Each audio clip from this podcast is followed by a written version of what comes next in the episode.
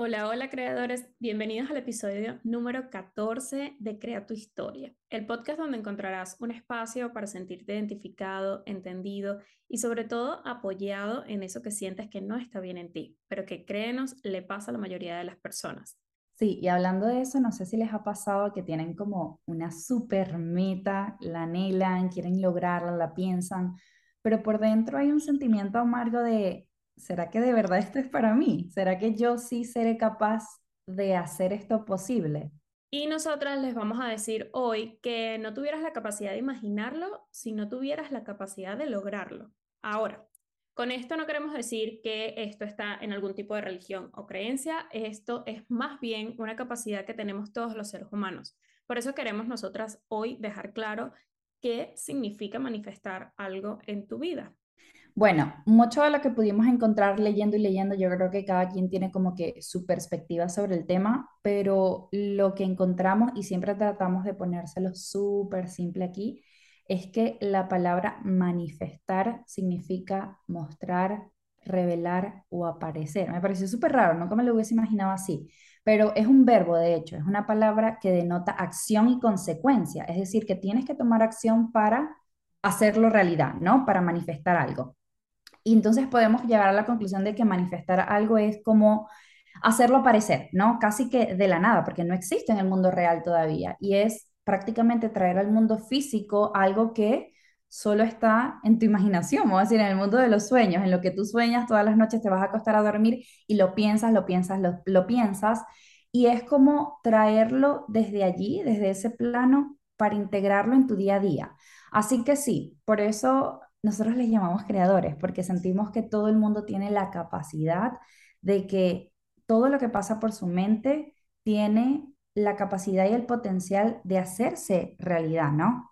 Yo creo que independientemente del tiempo que nos tome, o bueno, o que te tome a ti que estás escuchando esto, llegar a X meta, lo que nos va a diferenciar los unos de los otros es esa sensación de merecimiento, esa certeza de que sí va a sucederme X cosa que me esté proponiendo, no sé cómo, pero va a suceder.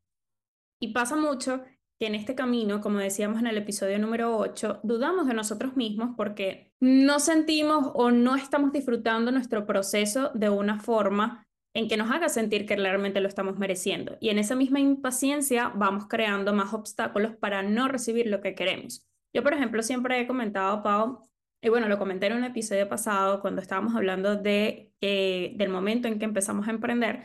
Yo me acuerdo que yo mm, no sabía exactamente cómo iba a lograr lo que me iba a proponer, no sabía cómo me iba a ir, pero yo sí, sí tenía muy, muy claro que iba a funcionar. Era esa certeza de aquí estoy para hacer que pase, ¿ok? Entonces, cómo nosotros podemos fortalecer esa manifestación. Sí, yo creo que es también como que estar consciente de que la única persona que puede hacer lo posible somos nosotros mismos, porque no hay manera de soñar algo y tirarle la responsabilidad a otra persona a que esa persona me lo haga realidad, ¿no? Entonces, respondiendo a tu pregunta, yo creo que practicando practicando. Para las personas que nos están escuchando y dicen, bueno, yo no creo en eso, o yo he escuchado sobre la ley de atracción y eso parece como muy esotérico, o parece muy como que hay gente que es incrédula y hay gente que, bueno, no, no cree en eso, pero yo un día escuché en, justamente en la película del secreto, que yo siento que la ley de atracción va muchísimo más allá de solo pensarlo, hay que tomar acción, por eso digo practicando, pero escuché en la película que decía, no importa si tú lo crees o no lo crees. O sea, si tú hoy decides no creer en la ley de la gravedad, igual la ley te va a mantener en el piso. O sea, no es como que hoy no creo en la ley de la gravedad, vas a salir flotando. Entonces yo creo que con esto pasa un poco igual. Si tú crees o no crees en la manifestación, igual va a seguir sucediendo en tu vida. Pero la pregunta es, ok, voy a empezar a practicarlo, pero ¿eso que estás practicando te está dando resultados positivos en tu vida o te está dando resultados negativos? Porque a ver, aquí al principio, no sé si te ha pasado, pero yo las veces que no puedo dormir es porque me estoy haciendo como mm, escenarios imaginarios, me estoy imaginando e, escenarios de cosas que podrían suceder, pero no sabemos qué van a suceder. Y la mayoría de esas cosas que me estoy imaginando no son muy positivas. O sea, es como que, ¿y si llego? ¿Y si no llego? ¿Y si lo logro? ¿Y si no lo logro? ¿Y si tal persona me llama y me dice que mañana me cancela la cita? ¿Y si mañana tengo una llamada de business y la persona me cancela y se me enreda todo y entonces Mauro se me despierta? Y me pasa hasta con las cosas más pequeñas, tipo, ¿y si empiezo el live y Mauro se despierta y después voy a tener que salir corriendo en pleno live? Cosas tan tontas así que me quitan el sueño como pensar que Mauro se va a despertar en plena siesta y nos va a interrumpir el podcast. Uno se porque no eres nada más tú, a todos yo creo que nos llega a pasar, nos hacemos nuestra película interna. O sea, nosotros empezamos a maquinar y a llenarnos la mente de un montón de posibilidades que muchas veces son las que nos cortan ese poder de pensar que podemos lograr algo o sencillamente requemamos, o sea, requemamos en la mente de un montón de posibilidades negativas, porque esa es la cosa, que no requemamos con cosas que nos den bien y, en posibilidades positivas, sino que siempre es como algo que esté truncando o algo que me vaya a impedir a mí lograr algo, ¿sabes? Una cosa es, por ejemplo, nosotras siempre decimos cuando hacemos las llamadas con nuestros, nuestras chicas, con las chicas con las que trabajamos, siempre les decimos que esa meta que tú tienes para lograrla, para conseguirla, primero tienes que creer en que vas a poder llegar ahí. Primero tienes que creer que lo vas a lograr. No nada más ver ese resultado para decir, ok, ahora sí creo en esto. Yo considero que cuando tú tienes una meta grande, pequeña o tienes un sueño, tú tienes que creer tanto en esa meta, tienes que creer tanto en que tú lo puedes lograr, el merecimiento que estamos hablando, para hacer que suceda, ¿ok? Por eso, mientras más te resistas a tomar acción o a esperar a que todo suceda porque sí, acostada en la cama, eh, o que sencillamente tú estés tomando tu café y todas tus metas y tu visualización y tus sueños pasen porque sí, mientras más te resistas a tomar esa acción, vas a literalmente perder el tiempo soñando. Y es cuando caemos en, ese ciclo de, como lo comentábamos en el episodio número 7, los sueños son solo sueños si no se trabajan. Entonces vas a empezar en ese ciclo de, es que yo, a mí me encantaría lograr algo, pero no voy a poder o se queda ahí, se queda como en algo súper inalcanzable. Yo considero que parte de lo que yo he aprendido desde hace un tiempo para acá es que esa meta está ahí para lograrla. O sea, esa meta, ese sueño está ahí para cumplirse porque yo me lo propuse, porque yo lo visualicé en algún momento y porque sobre todo yo lo quería para mí. Creo que esto es algo sumamente importante. Tú lo tienes que creer posible para ti. Y si todavía no te lo crees posible, pues empieza a cambiar esa o a reemplazar, como siempre decimos nosotras, a reemplazar ese discurso interno que te estás teniendo de preguntarte y ponerte en duda, que te lo hemos enseñado muchísimas veces aquí, poner en duda esas cosas que te estás diciendo a ti mismo. El decir, ¿por qué creo que no me lo merezco? ¿Por qué no voy a poder lograrme comprar ese carro que yo deseo? ¿Por qué no voy a lograr, no sé, tener la casa que yo deseo? O sea, esto lo estamos hablando, o lo estoy poniendo ejemplos materiales, ¿no? Pero lo mismo va con esas metas que no son materiales, sino que son logros internos. Pero, ¿por qué no vas a poderlo lograr? Ahora, si estás esperando que todo pase porque sí, mm, bueno, ya ahí sí es como que otro tema, como lo estamos diciendo. Ese sueño se va a quedar solo como un sueño. Yo creo que la mayoría de las, de las cosas no se nos cumplen por una sola palabra y esa palabra es cómo. Porque mm, te lo digo, me pasa mucho, pero, pero ¿cómo voy a llegar? Pero ¿cómo yo como inmigrante me voy a sacar el carnet de conducir? Pero ¿cómo yo voy a aprender a manejar em, en la derecha, como se maneja aquí en Inglaterra? Pero ¿cómo? Y nos seguimos preguntando como cómo, cuando en realidad queremos dejarte en este episodio que tu trabajo no es el cómo, ¿ok?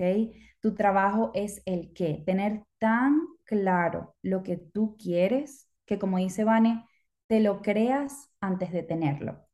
Yo creo para hablarles un poquito de, mi experiencia también, que yo creo que se han manifestado tantas cosas en mi vida en tan poco tiempo, porque a mí cinco años me parece poquito. O sea, es mucho, pero poco al mismo tiempo. O sea, yo siento que emigré ayer. Y para los que no saben, así mi historia súper resumida, yo llegué a Londres, que es una de las capitales más caras para vivir, y conseguí un cuarto súper, súper, súper pequeño. Y se lo juro que yo tengo un cuaderno, algo que, que me sirvió mucho y de hecho todavía lo tengo, donde yo escribo mis metas. Y yo en ese cuaderno me acuerdo que escribí, no sé dónde debe estar ese cuaderno, pero debe estar en una caja, que escribí que yo quería un apartamento con terraza para yo poder tomarme el café desde la terraza. Quería un apartamento que tuviera em, pues las ventanas de arriba hacia abajo, estos ventanales que son como casi la pared, que tuviera muchísima iluminación, pues ese tipo de cosas que para algunas personas puede ser eh, vanidad, puede ser algo superficial, como si yo estuviera pidiendo algo material, y efectivamente sí es algo material, pero va, para mí va más allá de lo material, porque me iba a hacer sentir de alguna manera, ¿no? Entonces yo creo que cuando me vi viviendo en el apartamento que ahora vivo, que tiene muchísimas, o sea, es literal como lo describí. Yo a veces me siento y digo, primero, siempre me repito, casi todos los días me repito, no des nada por sentado, no des nada por sentado, no des nada por sentado, porque lo que tienes hoy puede que no lo tengas mañana. Y eso no quiere decir que yo esté como que, ¿será que lo voy a perder todo mañana? No, no de esa forma, sino como que agradecelo, agradecelo. Y yo creo que ese es el, el otro punto que quiero que se lleven del episodio, que lo que más agradeces es lo que más llega a tu vida. Si estás agradecida por donde vives, por donde estás, por el apoyo de tu pareja, por las metas que estás logrando, por más pequeña que te parezcan, vas a traer más cosas, ¿ok? A tu vida que estén vibrando en esa frecuencia. Por último, para los incrédulos, esto tiene eh, una, ¿cómo se le dice? Esto tiene pruebas científicas. Por ejemplo, hay un libro que se llama Deja de ser tú, que es de Joe Dispensa. Joe, no sé cómo se dice, Joe Dispensa. Me encantan, sus libros son como que un poco pesaditos de leer, pero si te gusta la, la psicología puedes leerlos y se te va a hacer full fácil. Y él habla de que cada persona tiene un campo magnético y que ese campo magnético, vamos a decirle aura, como tú le quieras llamar, puede cambiar con los sentimientos. Esto lo hablamos en el capítulo Conoce tus emociones, cómo reconocer cómo te estás sintiendo.